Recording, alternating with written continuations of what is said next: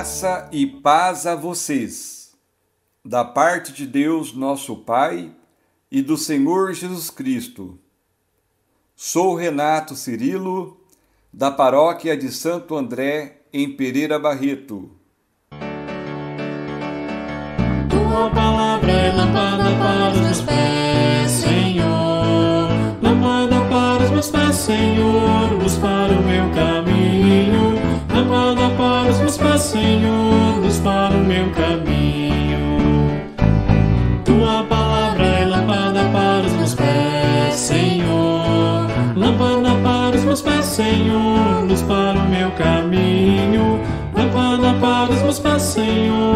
Para o meu caminho. Meditaremos sobre o livro do Atos dos Apóstolos, capítulo 17, versículos 16 a 31. Ouçamos.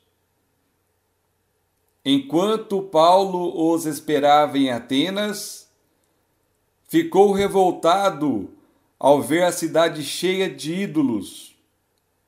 Por isso, discutia na sinagoga com os judeus e pagãos que adoravam o Deus único. E todos os dias discutia em praça pública com aqueles que iam encontrando.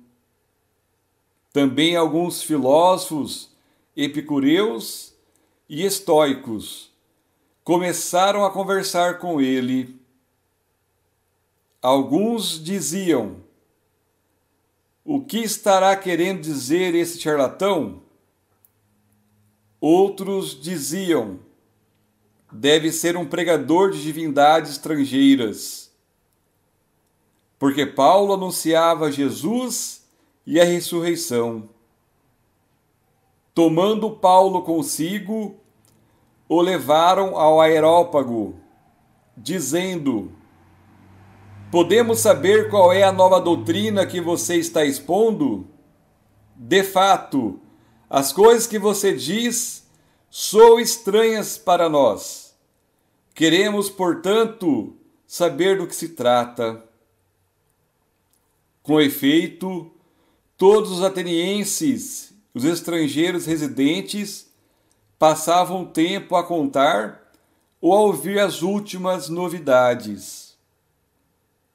De pé, no meio do aerópago, Paulo disse: Senhores de Atenas, em tudo eu vejo que vocês são extremamente religiosos.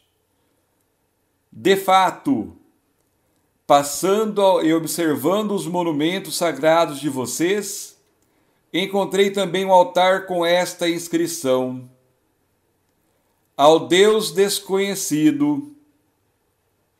Pois bem, esse Deus que vocês adoram sem conhecer é exatamente aquele que eu lhes anuncio. O Deus que faz o mundo e tudo que nele existe, sendo Senhor do céu e da terra. Ele não habita em santuários feitos por mãos humanas. Também não é servido por mãos humanas, como se precisasse de alguma coisa, pois é Ele que dá a todos vida, respiração e tudo mais. De um só homem, ele fez toda a raça humana para habitar sobre toda a face da terra, tendo fixado os tempos previamente estabelecidos e os limites de sua habitação. Assim, fez para que buscassem a Deus e para ver o descobririam, ainda que fosse as apalpa delas. Ele não está longe de cada um de nós, pois nele vivemos, nos movemos e existimos, como alguns dentre os poetas de vocês disseram. Somos da raça do próprio Deus. Sendo, portanto, da raça de Deus, Não devemos pensar que a divindade é semelhante ao ouro, à prata ou à pedra, trabalhados pela arte e imaginação do homem.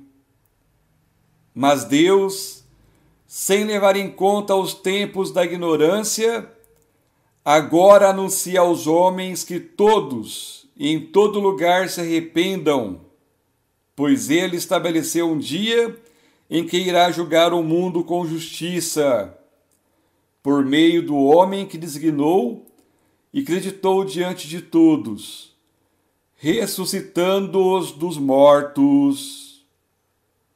Palavra do Senhor. Demos graças a Deus.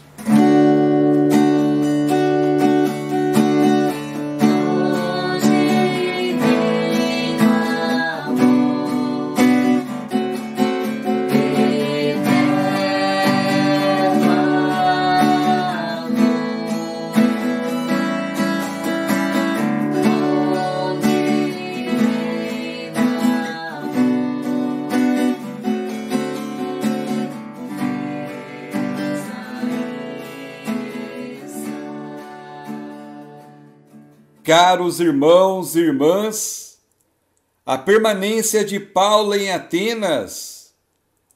Serve de ocasião para Lucas mostrar a dinâmica do anúncio evangélico.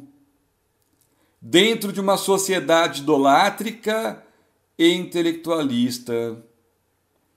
Primeiro, o missionário observa o ambiente entrando em contato com o povo simples, com as pessoas mais influentes e fazendo uma provocação. Interpelado, o missionário começa a explicitar o seu anúncio. É importante partir da observação da realidade Paulo menciona a inscrição de um altar que ele viu e mostra que o Deus desconhecido é o Deus verdadeiro que dá vida. Depois cita um poeta conhecido para criticar a idolatria que aliena o homem. O ápice do anúncio é o julgamento, isto é, a manifestação da verdade. O Deus vivo se manifestou em Jesus Cristo. Portanto, para ser da etnia do Deus verdadeiro, devemos confrontar-se com Jesus Cristo, reconhecendo o Deus verdadeiro.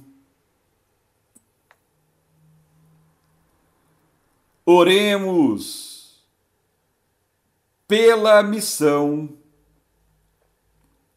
fonte de graça e luz, alcança todos os povos desta terra com o carinho do teu amor, permitindo que nós possamos ser agentes da tua paz e da transformação dos reinos deste mundo no reino de nosso Senhor Jesus Cristo. Amém.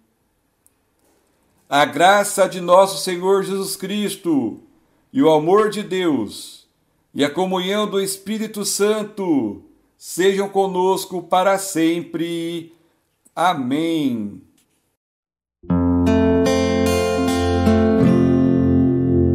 Senhor, chamaste-me aqui estou, chamaste-me aqui estou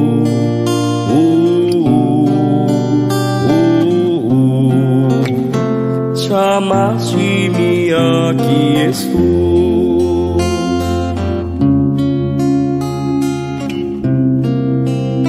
Senhor, Senhor, chamaste-me, aqui estou. Chamaste-me, aqui estou.